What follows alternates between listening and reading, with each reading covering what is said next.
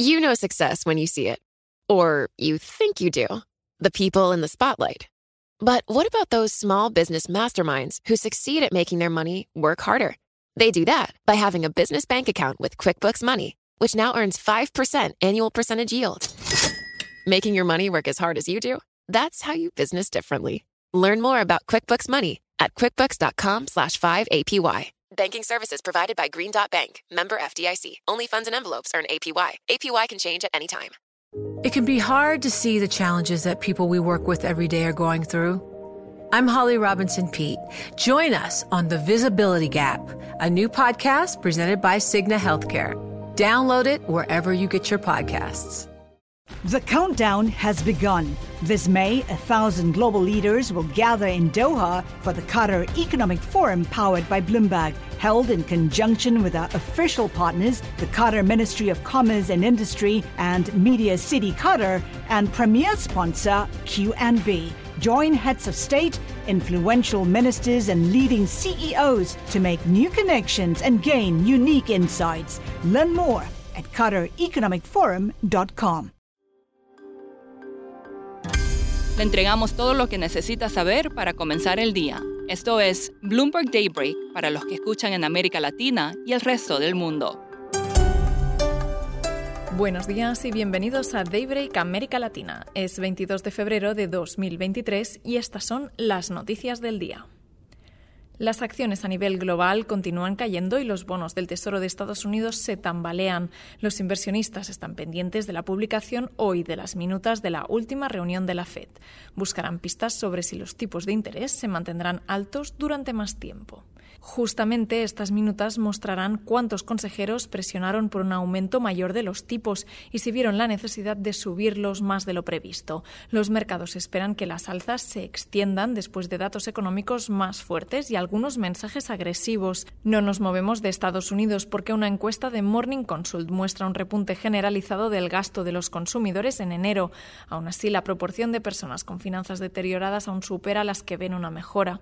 Un colchón de 1,2 billones de dólares en ahorros domésticos puede respaldar el gasto durante otro año si se mantiene la tasa baja de ahorro actual, según Bloomberg Economics. Pero con un 60% de los hogares en dificultades es posible que se produzca una desaceleración antes. Y ya lo avanzábamos ayer, las materias primas repuntarán en 2023, incluso después de un comienzo de año tibio, según dijo Goldman. La recuperación de China está en el centro de esta visión alcista.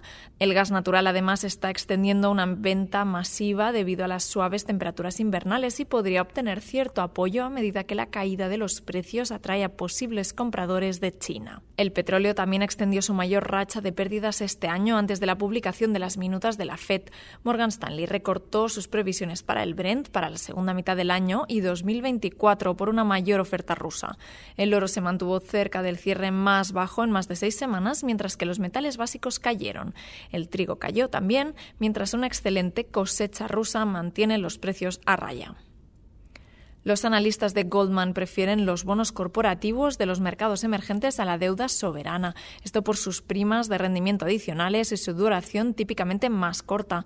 Los diferenciales más amplios de las notas de empresa ofrecen un mejor colchón contra los efectos del aumento de las tasas de interés y también generan mayores rendimientos. Y el hecho de que la deuda corporativa a menudo tenga plazos más cortos que los bonos del gobierno es una ventaja adicional.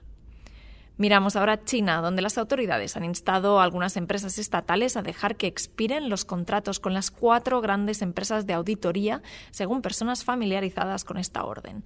Pekín desea controlar la influencia de las firmas de auditoría vinculadas a Estados Unidos, garantizar la seguridad de los datos de China y reforzar el sector contable local. Aún así, las filiales en el extranjero podrán utilizar empresas internacionales.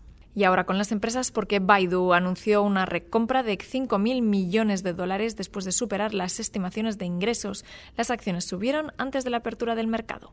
Y Wells Fargo es el último banco en enfrentar una investigación de la SEC sobre mantener registros de las comunicaciones de empleados a través de aplicaciones de mensajería no aprobadas. Vamos con Río Tinto, que recortó su dividendo después de que la débil demanda de China afectara los ingresos y el beneficio subyacente de la empresa cayó un 38% el año pasado. Y terminamos empresas con Rothschild, que abrirá una oficina en Miami, uniéndose a las firmas de Wall Street que han acudido en masa al sur de Florida.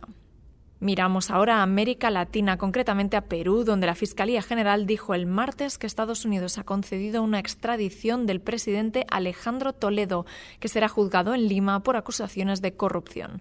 Toledo vive en California, es buscado en Perú por presuntas negociaciones de sobornos con el conglomerado brasileño Odebrecht durante su presidencia entre 2001 y 2006. Y un jurado federal en Brooklyn, Nueva York, ha declarado culpable a Genaro García Luna, acusado de ayudar al Chapo y al cártel de Sinaloa a importar y distribuir cantidades masivas de drogas a Estados Unidos. El juicio de cuatro semanas reveló cómo los narcotraficantes trabajaron durante años con el mismo funcionario a cargo de perseguirlos. La administración Biden además ha anunciado nuevas reglas de inmigración que dejarían fuera del sistema a los inmigrantes que no buscan protección en un tercer país como México o intentan solicitar asilo en un puerto de entrada a Estados Unidos. Estos inmigrantes estarían sujetos a una expulsión acelerada y una prohibición de cinco años para volver a entrar en Estados Unidos terminamos hablando de objetos desconocidos o mejor dicho no identificados. La policía y los vecinos de un pueblo de la costa japonesa están desconcertados por una gran bola de hierro que apareció en una playa local.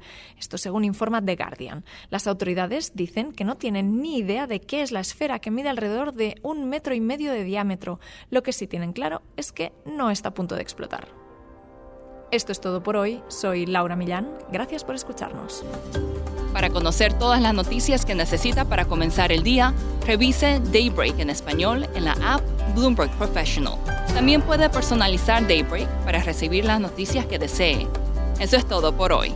Sintonice mañana Bloomberg Daybreak.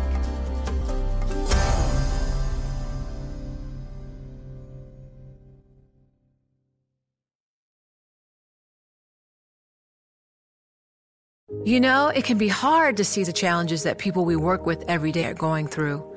Invisible struggles like stress and burnout, caregiving for a loved one, or being misunderstood. But insight, awareness, and empathy will help us better see the issues they're dealing with. And that can make us and our companies healthier too. I'm Holly Robinson Pete. Join us on The Visibility Gap, a new podcast presented by Cigna Healthcare. Download it wherever you get your podcasts.